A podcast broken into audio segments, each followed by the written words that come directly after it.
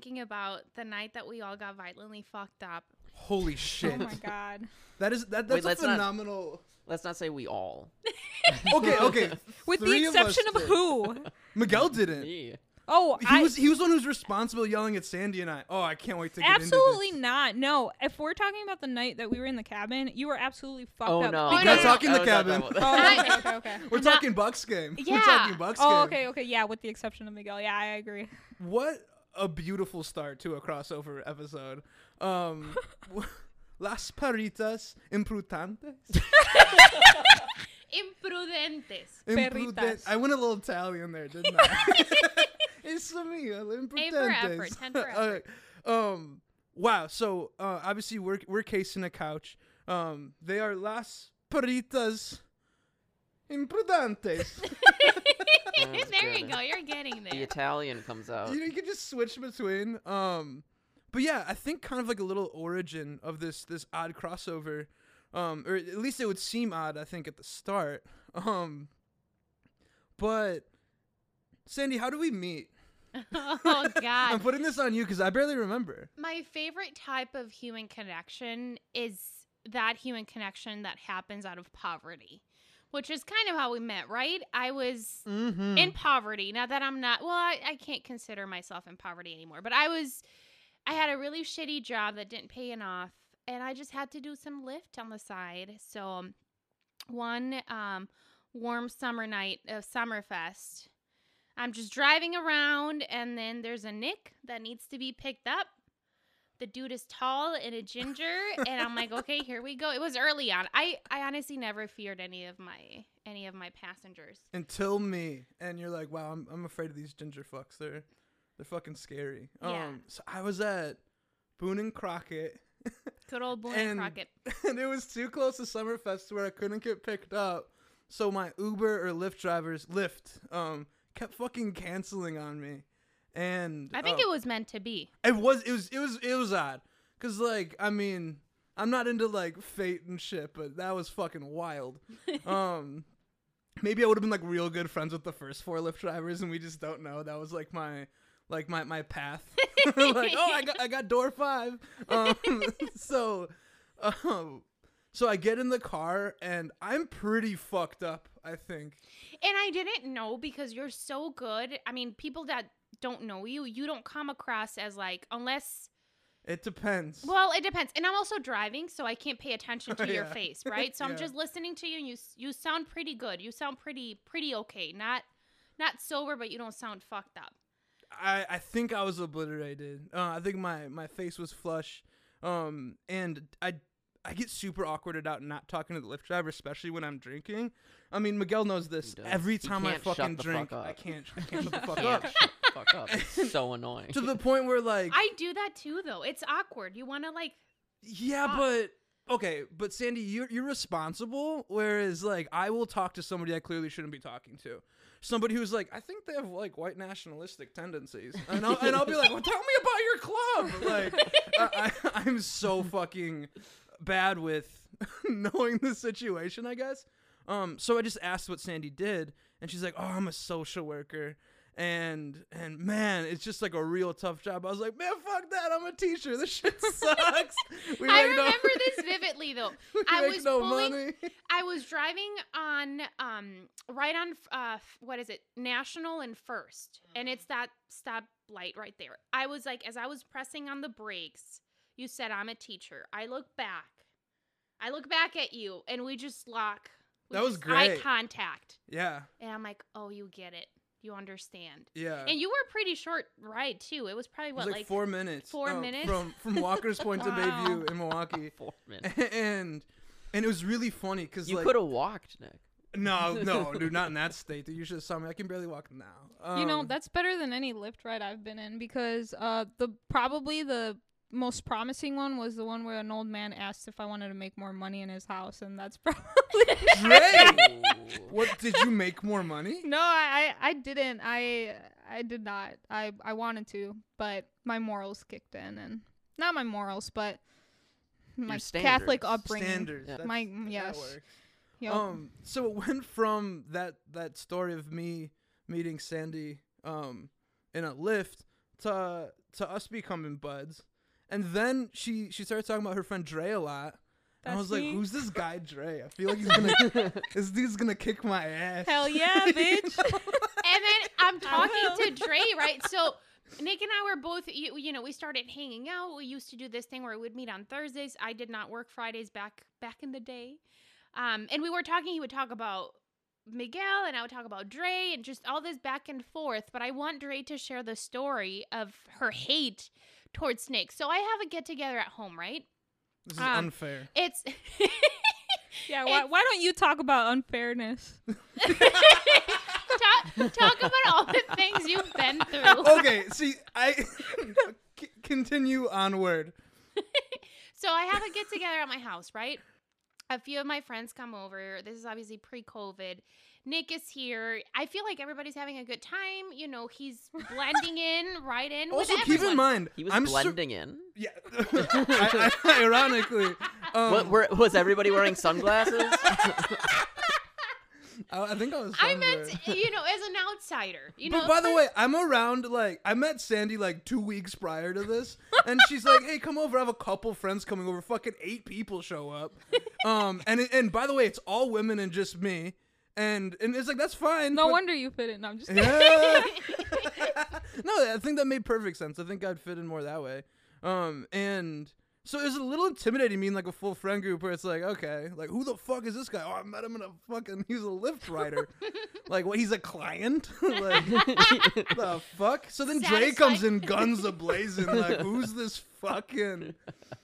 Okay, yeah. Yeah. So after you know post hangout, I'm checking in with all my friends because I'm like Nick is fucking awesome. Like I want everybody to like him. I just want to make sure. So I think that we. I don't know if I invited you, Dre, to come to some other event or whatever, and I said Nick is going to be there. And tell me what you. Well, okay, so that day that you think that Nick stood in super well, I was like, "Who the fuck is this guy?" Because because to me, I see this white ginger guy, and you're telling everybody This is what racism. you're you're like This you're, is you're like reverse educating every fucking person in the room about undocumented students, and I'm like, that that's that's how I perceived it. That's how I perceived Oh it. goodness gracious! And and, uh, and I was like, Let me tell you about the immigrant experience. Shut the fuck up. Yeah, that's My great great grandfather came over on a For fucking real. boat. And I was like, I was like, God damn, this dude won't shut the fuck up. and, Totally true.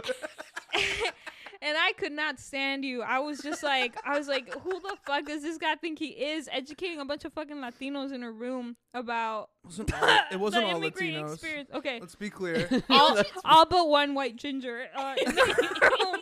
no, no, but you were. I, I also didn't know you were a teacher, and I also didn't know that you worked at a certain school. I also worked with. So then, eventually, when when Sandy hit me up and she told me that you were gonna be there, I confused your name with somebody else's name, and I was just all like, white people look the same. I was. I was just like, yeah, bro, sorry, sorry, I'm, I'm not about it. I'm not gonna go. I was like listening to this guy spew on about Was it that bad? I feel like it wasn't like that long. About No, it it was it, it honestly seems a little dramatic. it was very dramatic of Oh, me. okay. It was like a time where I like very I also easily asked you judged questions people. too, because you're like, Yeah. hey, actually, you went through this and you worked with somebody that I Yeah. work with, and I was like, oh, Yeah, that's but really interesting. it, it was just judging a book by its cover, and it like Oh, it was a it was a my bad mistake to be honest. I, but- I It's a pretty it. it's a pretty bad cover in your defense. Yeah. Why don't? Why don't? I want Miguel to. fucking used bookstore. like, kind of shit over Pretty here. beaten up, Yeah, ninety nine just cent. battered. Why don't Why don't you guys talk about your friendship and how you came Well, about? I I think that okay. I think for listeners it'd be good just to know the dynamic here. You are you two, Sandy and Dre, are las perritas imprudentes. yeah, there we go. Hell yeah, we are. Yeah. The um what how what is your translation that you prefer? The uncouth bitches or something?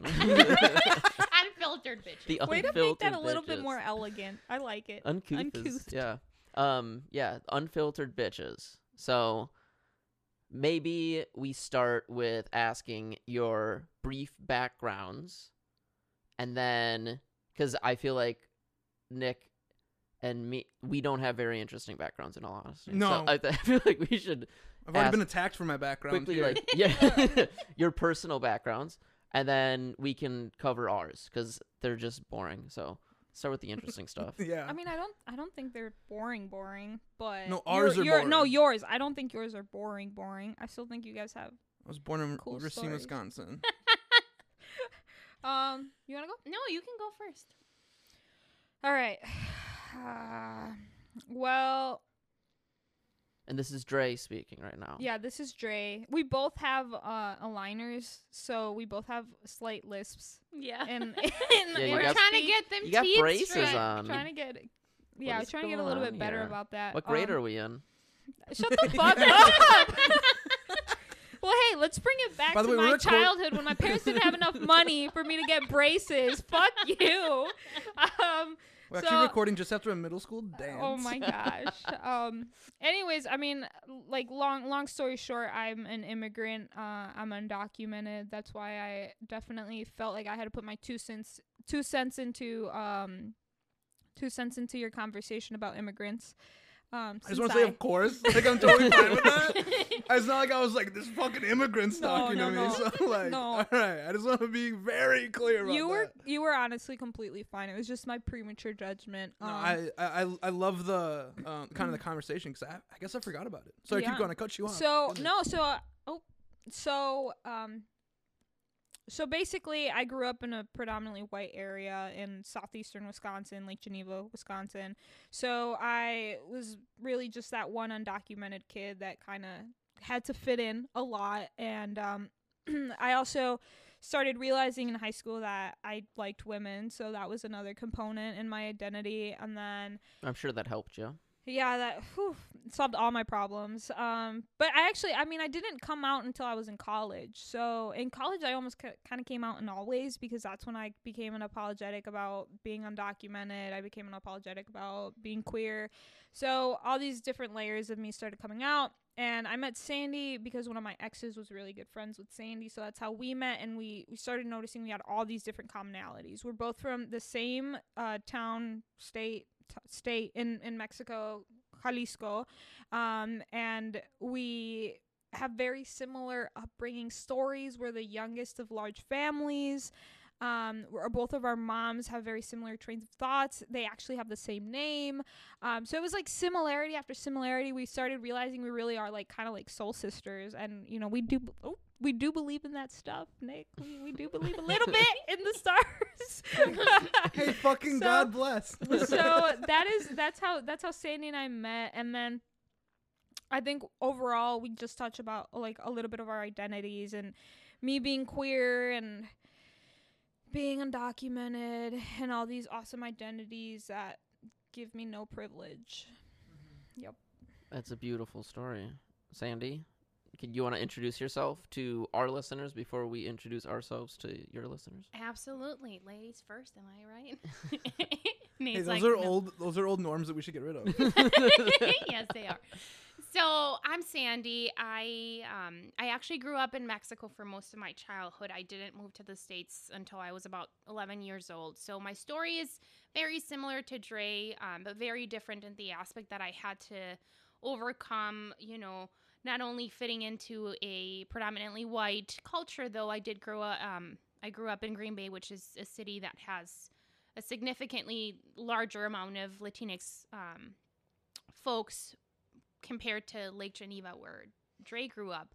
But I had to overcome, you know, learning a new language, adapting to a whole new culture. So that was a very, a very difficult um, challenge for me to to overcome. But I think when we talked about the podcast and and what we wanted to bring into the podcast, we kind of started talking about who we are as people, right? And I think I I identify myself as a um, strong feminist, a very independent woman, and I'm just I'm just here to have good fucking time. And I've always been very unafraid of my speech and who I am. I think I was very lucky to I'd say that I'm very lucky to be the youngest of 8 because that kind of allowed me to be like a little rebellious and I'm like, well, I you know, there's so many people that are looking after me and there was so much help around that I kind of made it my priority to do shit on my own.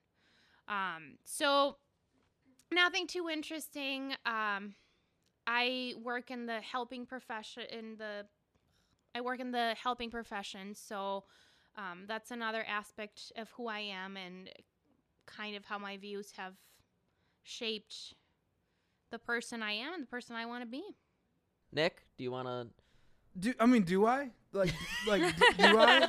Do you want to delve into so like we have like these two like beautiful stories of like immigrating to a country in which that that group is now subjugated by like the infrastructure here and and like I, I don't have that i i mean i grew up suburban milwaukee um basically like and still unable to speak well um and i and I went into a job I have to fucking speak uh, the whole time. So, I mean, for me, like, why I wanted to like get into podcasting and, and stuff like that is, I don't always have something to say, but I, I do really like discussing things and kind of going through stuff. Um, uh, especially with with politics, which is where kind of Miguel comes in. Um, I mean, some of my best friends in my life I've met just by random crazy chance.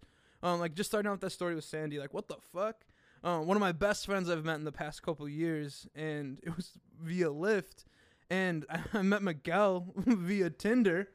Uh, True. What? It's No true. fucking I am way. a serial I was- Tinder user. I was I was swiping right one day, and no. Um, so um, one one of my really good friends um actually went on a date with Miguel, my co-host over here, and and uh, we just had a beautiful friendship from the start. There were no problems. We got along right away. Um, like he never criticized me too much, or like went into like how I'm stupid. I was like, uh, for a second, I was like, wait, why do I feel like you guys have not been friends for like, haven't you been?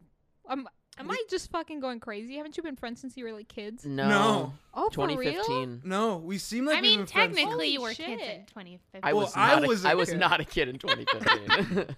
Miguel was in his mid twenties. yeah. I was a kid. Um, yeah, I mean, like we had like a very like interesting like um kind of first month or two as friends. You know, like going to jail and stuff. that was shit. cool.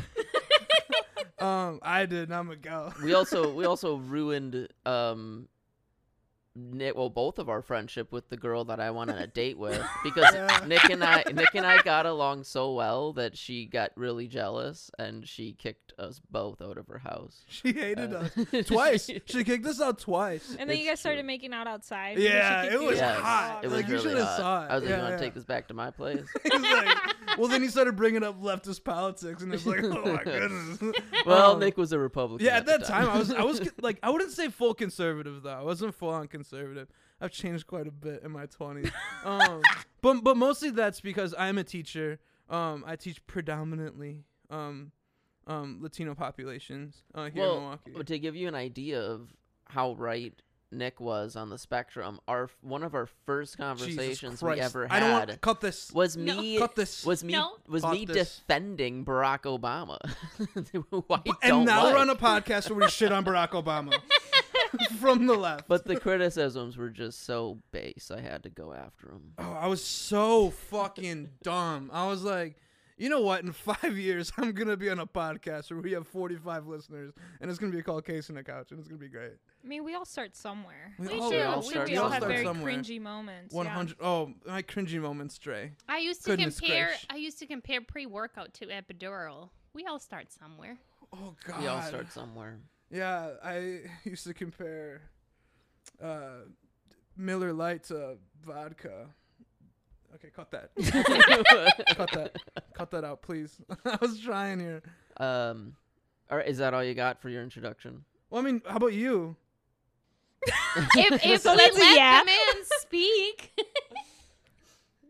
Um, okay, I You're gonna have an edit job, dude. I was I was born in L.A. Uh, that's the most exciting thing about me is that I was born in L.A. Um, uh, to a Mexican father. Um, he's actually he's the he's not a white Mexican.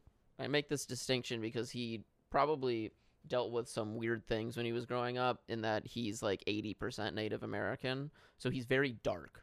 Um and it's it's very like he couldn't hide it, right? He couldn't really fit in.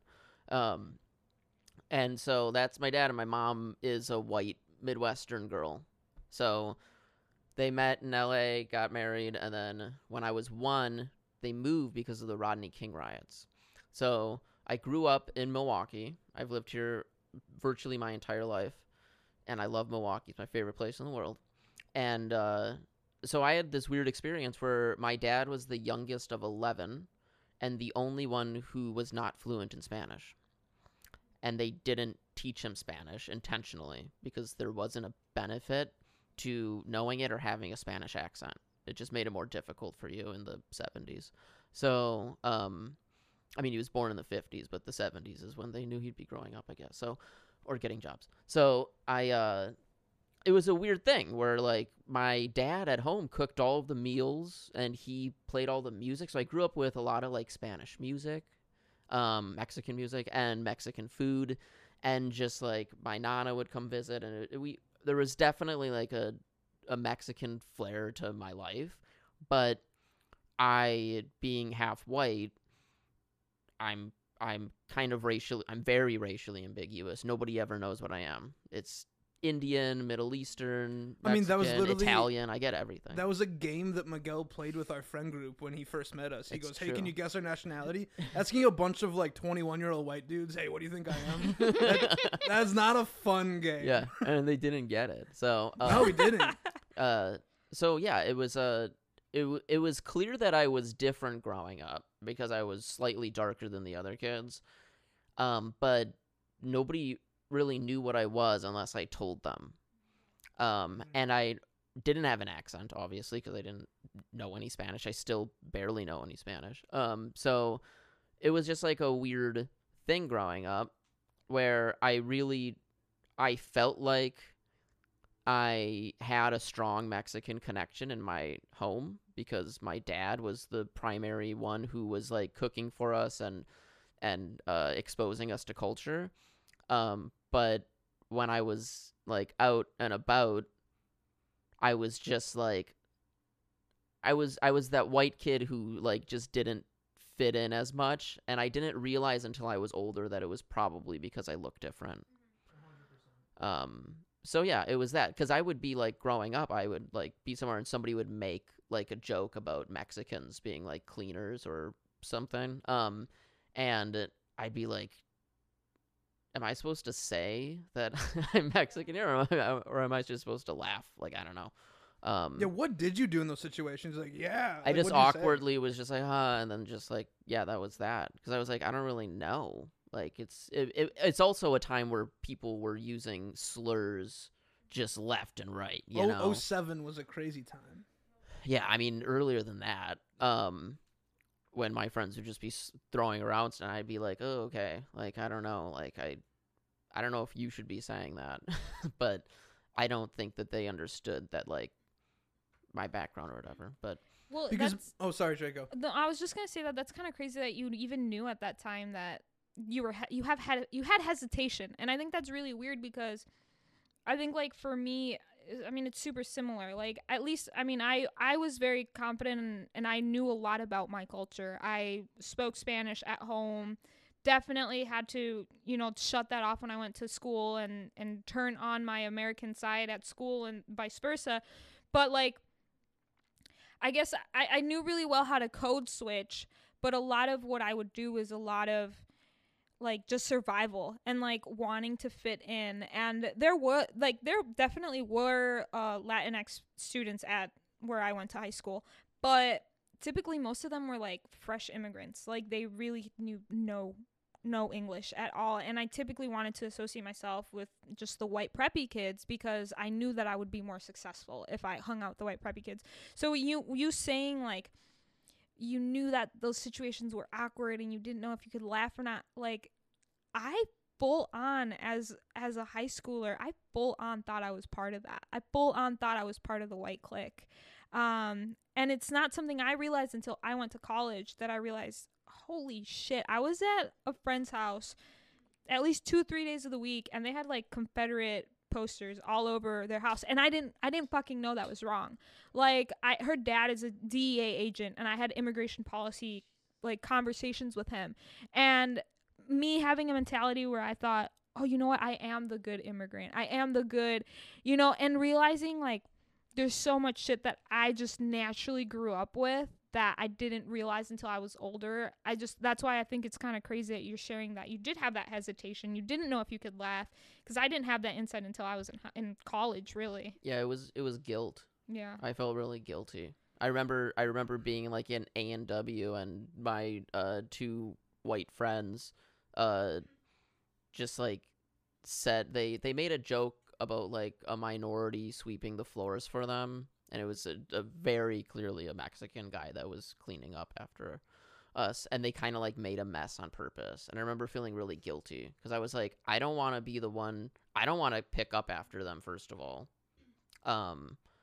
and I also don't want this guy, this worker, to think that I think less of him. Um, because they didn't think that he spoke English or could understand the insults that they were throwing at him. And it's so interesting to kind of take a look at the layers because I put myself in the position that I was in high school, right? So I was the type of person who was I was kind of in the middle here.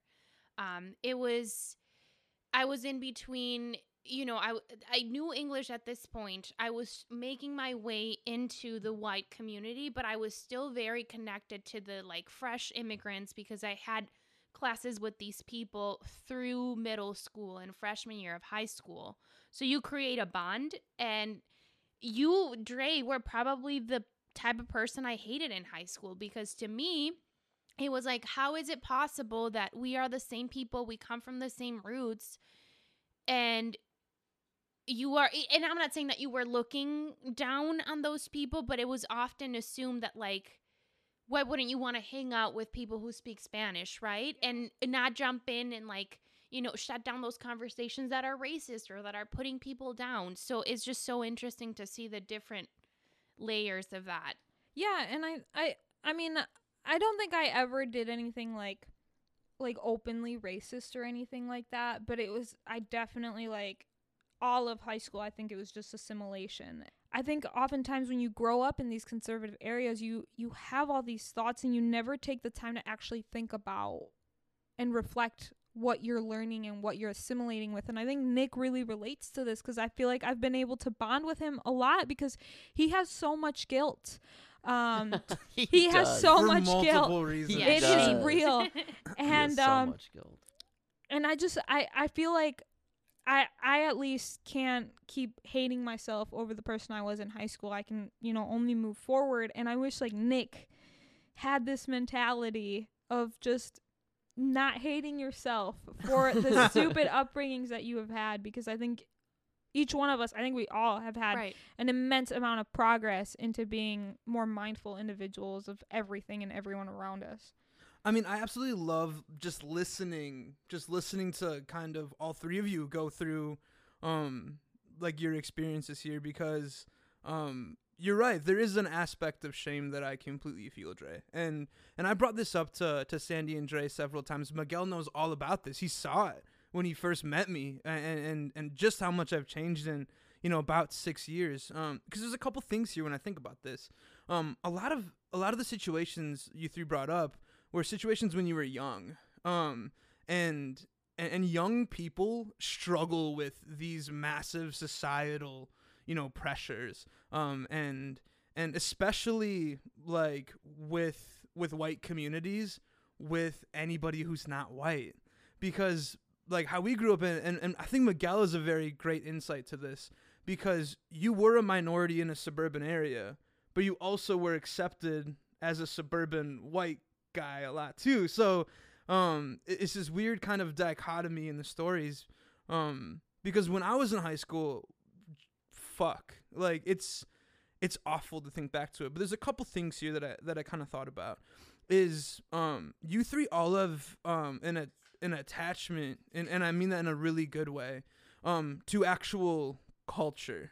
Um there's th- there's there's heritage there um whereas I don't have that I'm English and Danish And the the closest thing I have to English is I don't put like enough seasoning on stuff, and and the closest thing to Danish is I like sweets as well. Um, and he sunburns I'm a easily. Vikings fan. Yeah. Yeah. um. So it's like I I really have no connection um to like my cultural like heritage by any means. Wait, can So- I interject? I have a question. Do Danish people not like sweets? No, I'm saying they do. Oh shit, I don't. Oh, I don't. God You're damn. not a real Dane here. I was, I, Okay. I was trying to make a tag on the joke and it didn't work. Okay, go on, And I- and sorry. I just, I just got there. confused. Go No, no, because I don't like sweets. That's true. And like, yeah, Danish people, what they got taken over by the Nazis. Uh, they make Danish, and then I think that's all they do. That's yeah. That's all That's they do. Um, the English That's can't. it. The English can't fucking cook. That's. I want.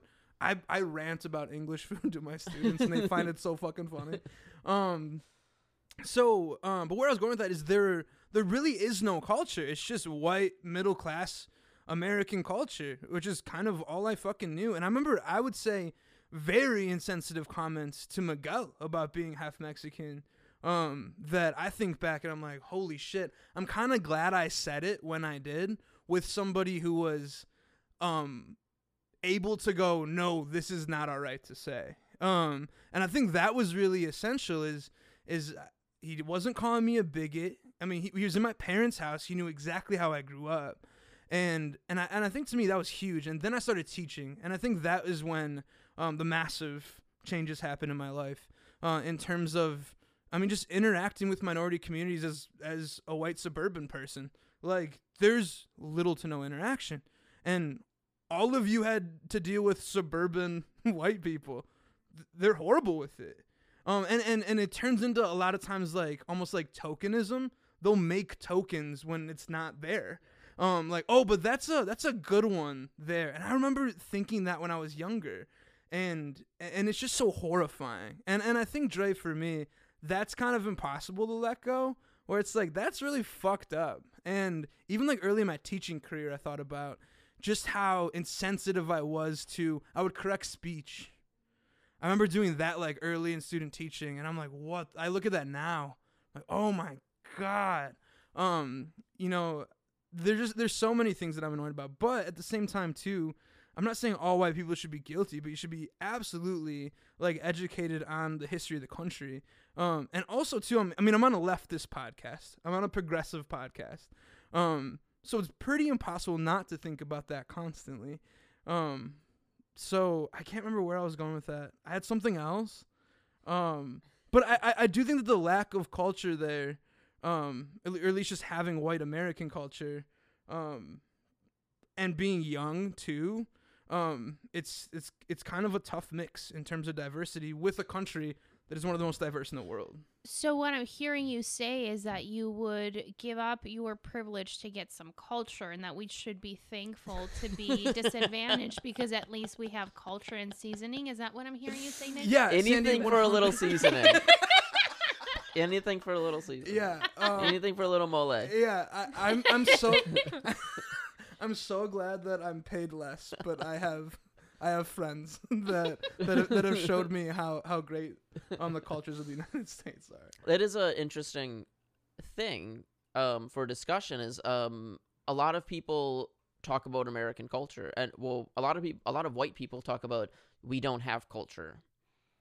Uh, like you said, like English people or Danish, white people in general say they don't have culture. Uh, they obviously they do. They have very Mhm. strong national cultures. If you've ever been to Europe, you know the the national cultures in Europe are incredibly strong. Um, and when they come here, a lot of them say like they lose their culture, and I've always found that like an interesting thing because for some reason white communities by and large have not been able to preserve their culture and uh, uh, non-white communities have been able to preserve culture to some extent depending some extent depending on the circumstances Even though white culture or, or or the dominant culture, especially economically, will do anything they possibly can to make sure that immigrants assimilate.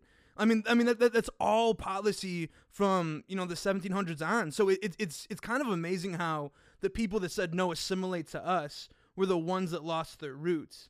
Um, whereas you're right, like the subjugated groups uh, really haven't, and I just find that intriguing as well. yeah, I mean, policy. obviously, uh, obviously, like African Americans have lost a lot of the African culture Of that they would course. otherwise Yeah. have because, but that was that was literally by force. Mhm. Um, and that's that is a that is a unique experience in the U.S.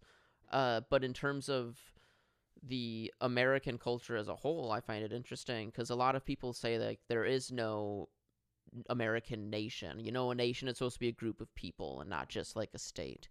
And I I think that's wrong. I think there is an American nation. The American There is. I mean, the green bean casserole. the green bean- What the else green is bean out casserole. there? Even Mexicans love it. No. I I- feel I feel targeted. I, I agree because I do also think there is a white culture. I mean, football games are culture, and yes, the green bean casserole, and you know, there's so many little things that are part of of white American culture. But I think that I think as I'm thinking of of culture and the different ways that culture can be expressed, oftentimes culture coming from marginalized groups comes from survival, right? So they have had to not assimilate in some way, shape, or form. And something as simple as a pinata is a simple of of trying to preserve the culture. Um, whereas a lot of white American culture is just simply traditions. I don't think I don't think that that belittles the the culture. I just think that there's not it, it's almost like a surface level culture if that makes sense. And I think I don't want to take away from the fact that it is culture. There's some things within our culture that are just I mean like sombreros. Like there's I mean there's nothing really deep about a sombrero. But there are a lot of things, something as simple as a mole and trying to preserve different you know, different generations of a simple meal recipe that is like survival. It's maintaining the roots of your culture. Whereas if you really think like I'm really blanking out on white culture stuff, but but well, I, Kanye Kanye a West. shitty example. No, no, okay, no. Well, I Cut that I, out, cut I, out. I think that when I talk about American culture, I'm not talking about white. I, I I'll- I'm also not talking about a, a necessarily a culture. There's a lot of different cultures in the U.S. I'm talking about a a, a nation and a, a national identity. And the national identity in the U.S. is this like tacit acknowledgement and admission that we're all from other places, with the exception of Native Americans, obviously. Um, and we're all from other places and we're here and there's a lot of like a lot of it is literally just capitalistic and individualistic and that bleeds into minority communities which we talked about on the last episode a lot um where a lot of uh, minorities who live in the US a lot of them have given up on the idea of like of things that their cultures back home might have promoted in terms of social welfare and like community and have leaned incredibly hard towards in- individualism, which is what the U.S. promotes. So I think like that would be our uh our national identity. But you, Dre, you brought up like a really good point about it being survival, and I I think that I think that the more pressure a, a group is put under by majority groups or by oppressors, the more that they have to or they, they feel that they have to hold on to whatever they have left. people so people bond over pain It- and yes. loss and grief right so Yeah. when you when you leave your country of origin the first thing that you want to do is it's like a funny ongoing mexican joke that whenever you go to a different country subconsciously instead of going for the food of that country you're so intrigued to try the mexican food in that in that said country right you want That to would be kind of fun though. you're on the lookout. Yeah. Yeah. it is really fun. Yeah. And just you're on the lookout for those things that make you feel connected, that make you feel at home. We also have to understand that a lot of the immigrant population is undocumented, right? So if you don't preserve those roots, then you lose them because the possibility of you going back to Mexico is very small. Well, unless if you want to stay there and not come back, but you want to continue that tradition because you know that you want to start a family here you want your children to learn about it and i think we're just a community of the latinx community is very precious in the in many ways, but I think one that really takes my attention every time is we just bond over sacrificing things and working really hard and you just find people who are doing the exact same thing. Instead of you know taking some time to to debrief and say like oh why are we overworked? Like this doesn't seem right.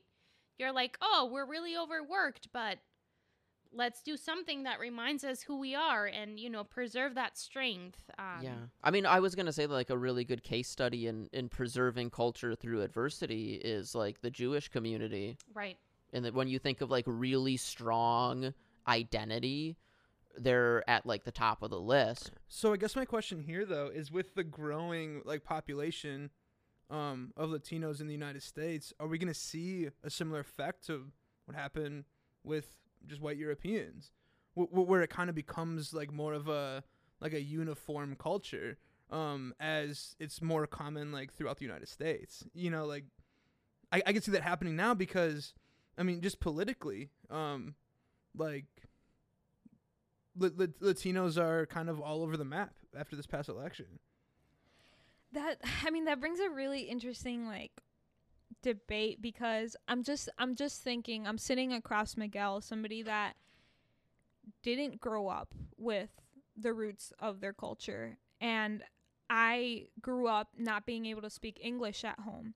And it makes me wonder if like long term we're more likely to lose culture than we are to gain it. And i think we do. I think inevitably we are more likely to lose culture and assimilate to to something that is non-problematic quote unquote rather than i mean it's it's not like we're gonna have more latinx i mean who knows eventually but it's not like it's not like the latinx po- population is gonna end up being the majority and completely take over culture i mean it's more Listen likely to Donald that Trump. He said that's gonna happen.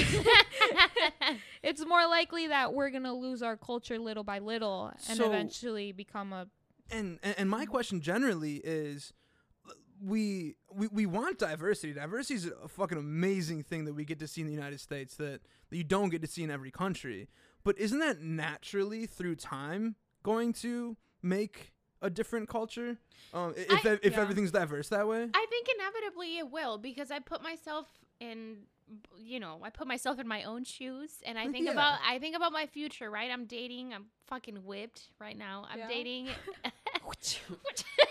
Do that again. That's a really good sound Yeah. effect. Thank you, Drake. one more time so I'm dating um a man who was born here from Indian descent, right? His parents are Indian. So I think about, you know, if I have children with him in the future, we and if we end up together, which we will end up together. Um M- Miguel and I are gonna adopt in the next couple of years. Well, as an Oh, Indian American right. myself, I just want to. Stop. but I'm just help him. I, I have a I have a running joke that I can I have a running joke that I can make jokes about Indian Americans because I'm American Indian. Um and it's just like a play on words, but It's Go just a- on, it's, go it's- on. It's a little bit. I'm sorry, we cut you off. You That- cut me off. that sounds like something that might give you guilt later on so you know Watch your maybe. words.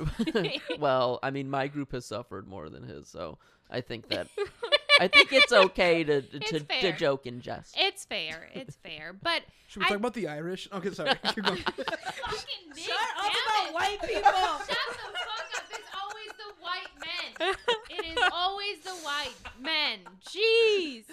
no, but I just wanted to say, like, I, it's very likely that my kids are going to grow up in a culture that to them is going to be, it's going to feel very natural, but it will have components of two very different cultures that eventually I think it's just it's going to feel like one. It's it's going to become one identity. So to answer your question, Nick, And Yeah. Because I think It- it's also a benefit. Yeah. I just, I just, I also think it's a benefit of diversity. There and is that's something to beauty- there's I at. think, beauty in it, and, and you're right. It does bring a different type of culture because if, like, you're mentioning, um, so the first the first wave of black people in the United States had African ancestry, right? So they had African culture. Now there's a whole black culture component that has evolved, right? Similar with Latinx communities, we came in and now there is a whole Chicano culture. That is basically like our version of black culture in here. Like it's basically our way of how our culture has evolved. Similarly, there's the Tejano culture, which is very different from like a native immigrant that has just Mexican culture. So I think there's waves, and who knows what'll happen after this, right? Who knows if there's gonna be some type of evolution to then the black culture, and then the Chicano culture, and then the Tejano culture, and all these cultures that are coming in now. I don't know. But isn't the Latino culture kind of like an example of this? Because I mean, before imperialism, there was no Latino culture. It was just Mhm. it was Spanish culture dominant. Right. It's a new thing. I mean, I mean, when you think about and it, that's Nick was there when I was 1492. I was when, no, When it all happened. no, I'm talking about an even more important event. oh God! I I'm, was- s- I'm scared now. when I was confronted by a Puerto Rican woman who said that I wasn't really Latino um, because I didn't speak Spanish. And I was like, I didn't say I was Hispanic. I said it was Latino, idiot. But um, this is this is something. yeah. I was gonna agree, but I realized I shouldn't. this do is something that's very popular among um it's it, i mean it's it's pervasive in the in the american latino community honestly it's it's if you if you don't speak spanish you you you're not latino or you don't understand you don't have a connection to your homeland or your culture or whatever it it annoys me the the reason why it annoys me is because spanish is not the language Thank you. of native Mexicans. Mhm. And I'm 40% Native American slash what Mexican. It's the whole con. We they weren't separate. Um, so I'm 40% that. My dad is 80% that. Mm-hmm. And even though his whole family spoke Spanish, and that's fine, Spanish is technically the language of his oppressors. Yeah. Um, and so I, I I do bristle at the at the suggestion that you are less of a minority or whatever if you don't speak a white language. It's from Spain. It is a white And- language, first off. So like that's that's the thing that, that's so interesting to me. Um, is it really is made up of native white and black culture. That's what Latino culture is. It's like when you go to the Caribbean, you know, I mean, so many have black ancestry, you know, based off the imperialism and, and slave trade of, of the Caribbean. Um, so so so taking a look at that, because I remember watching an interview where uh, I think it was on like the Breakfast Club, and I know it's like it doesn't matter that much. Like I don't look to them for like intellectual, you know, commentary. But she was like, I ref- like I don't like to speak English in my normal life because uh, I speak Spanish. That is, uh, I don't want to speak the the language of uh, like an imperialist. I'm like, we have to we have to understand the history here, where it's like, I mean, the Spanish were were just as bad as the English and the French. I mean, that's why like we speak Yeah. these, these languages in North and South America, and the Portuguese because the Pope is like, you can have Brazil. um, and but that's what makes I think to me Latino culture so interesting, but also, um, so many don't understand that it, it is, is it's a complete mix of culture, and um, Do you sometimes wake that. up and wish you were Latinx? um, I sometimes wish I didn't wake up at all. Bring it up. That's a different podcast. That's a different podcast. We're Are not you gonna doing okay? not gonna we're, we're not we're not gonna get into that. I but want. I, I just find that so interesting uh, because like that it, we there's a full culture there already that's already you know changing after generation um you know here in the United States and obviously the United States has had dominant cultural effects over all of North and South America um, I mean, I wake up and think, oh, I wish that somebody had taught my dad to speak Spanish and that he had taught me because maybe then I would be accepted by most Latino Right. people in the Mhm. world. I am I am starting Spanish classes Nice. Wait, you are? I am Fuck yeah. yeah fuck yeah What do you know so far? Mi amo. You didn't even say it right, Nick. Mi amo. Nicolas. Nick, say Nicaragua. I, Nicaragua. ich bin ein Berliner. oh my god. uh, au revoir. That's French, dude. uh, okay. no, Uh, but Sandy, what were you saying? no, I, I I was gonna say I was gonna say that's something that Sandy and I actually really really talked about a lot um before making the podcast because I both of our native languages are Spanish, but I mainly communicate in English and she mainly communicated in Spanish in her upbringing. So our our English is definitely different, but something we were like really debating on is do we want to record in Spanish or do we want to record in English? We knew that we wanted Latinx populations to be the main audience, but we didn't know what language to use. And overall, we ended up determining we wanted it to be 50-50 and we didn't want each episode to have both languages. We wanted to have an opportunity for people that didn't grow up with their language with Spanish being part of their languages to also have the the accessibility to have their culture with with, right. With the podcast and that was something we really really had a difficult time because it's it's harder. I mean in in really if you really look at it we're making two different podcasts. The content is completely different in spanish than it is in in in english. Our humor is completely different. Our storylines are completely different. But overall we did think it was really important to include this whole new community of Latinx individuals that don't speak Spanish because it's more common and it's it's it's going to be more common as the years go on and we we don't want to belittle them because they do have culture they they inevitably still go through similar stories Mhm. um it's just the, and in a way they struggle with identity just as much if not more Right. because they they don't have a solid answer at times And we have to be very understanding that of the fact that uh, not speaking the language doesn't take away from the fact that one, you can still experience disadvantages and oppression. That doesn't take away from that. Um, not speaking the language doesn't take away, like Dre say, from those having those identity crises with yourself because you still are who you are, and you know, depending on how you look, you can be very white passing but it's very easy to feel inadequate. So I think that Dre and I are trying really hard to create that community in which we are inclusive and we're having people um, come to our podcast and feel comfortable. And hopefully, we're talking about topics that people can relate to. Not only the, you know, your typical, as Mexican women, I think that it would, that speak both languages, you would, you know, we don't just want to our, our audience we don't want to to just reach the populations who are just mexican women who speak both languages we want to reach other audiences such as miguel who doesn't speak spanish and is a man and um, didn't grow up with a lot of those um, language cultural components But also, like for anyone, it's it's your podcast is interesting to anyone, and I think that's what I I really like about it. I think that's what we both really like about it, and why we wanted to do a, a crossover episode. Ep, episode. episode no more white class for nick we are not. Oh, by the way, case on the couch. We drink on the couch. Okay. Um, the couch is drinking. the, the couch is drinking. the the perritas are not. yeah. no we're so because like and, and and by the way i didn't want to um come off as hey look at this is also like imperialist culture or like it's not real or or, or demeaning eh, culture by any means um i just think it, it is really interesting understanding our history and i do think that um the latino experience is is just there's there's so much for for the, for the nation to learn about it.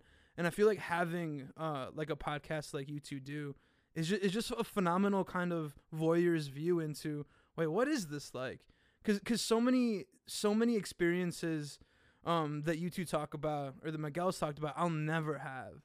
And it's phenomenal to have an avenue in which you can hear that and it's entertaining and fun um so so so that's great um and I, I do listen. I have tried listening to the Spanish podcast just to see if I could pick up on anything. Um, because my students all the time are like, Nick, you have to learn Spanish, and I was like, I would, I would love to learn Spanish. And I want to try, but it it comes off like I'm making fun of people that speak Spanish.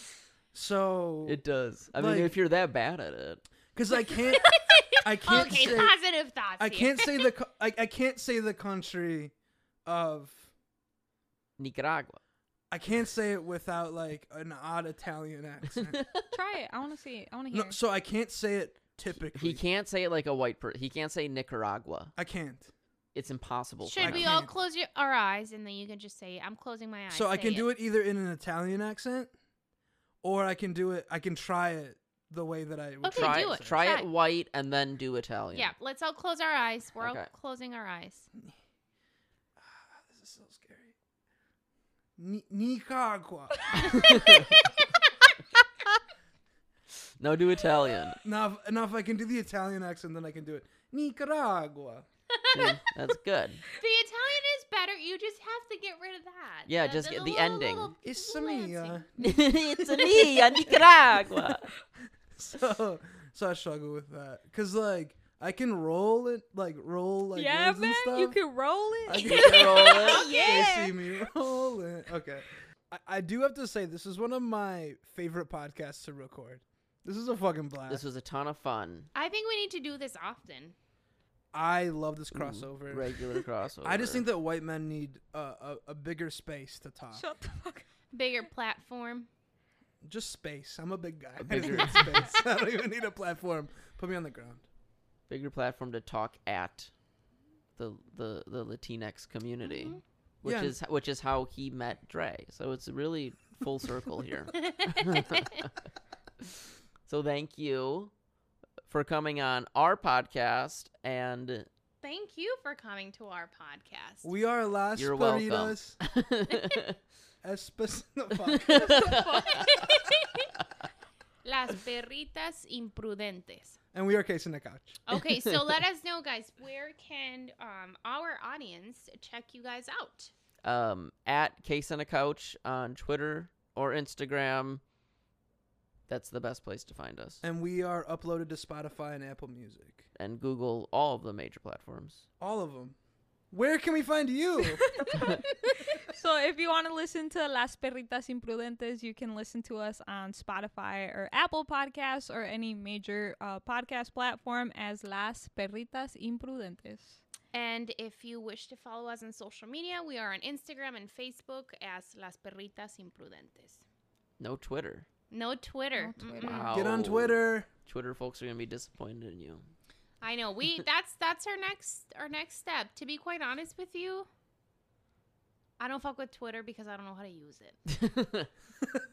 Okay. So once we get it, Boomer Sandy over here. yeah. No, seriously though, I don't. No, I Twitter's don't been on understand it. fire since Rush Limbaugh died. All right, bye everybody. R.I.P. Rush. Rotten hell, you piece of shit. Get away.